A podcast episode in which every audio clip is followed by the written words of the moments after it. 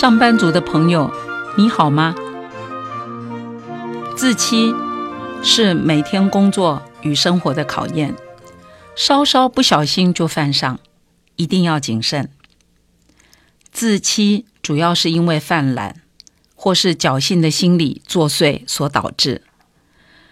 我们在遇到挑战或是遇到瓶颈不能突破的时候，很容易以各种借口、理由安慰自己。图一时的方便，或是对某些事实真相刻意的予以忽略，就是贪图短暂的平静。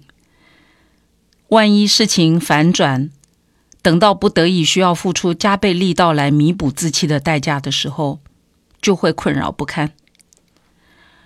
把头埋在沙子里搁置问题，欲速则不达，任意免去标准作业流程，或是。偷鸡不着蚀把米的侥幸作为，每一次所得的教训，都在提醒我们专业素养的纪律以及按部就班的重要性。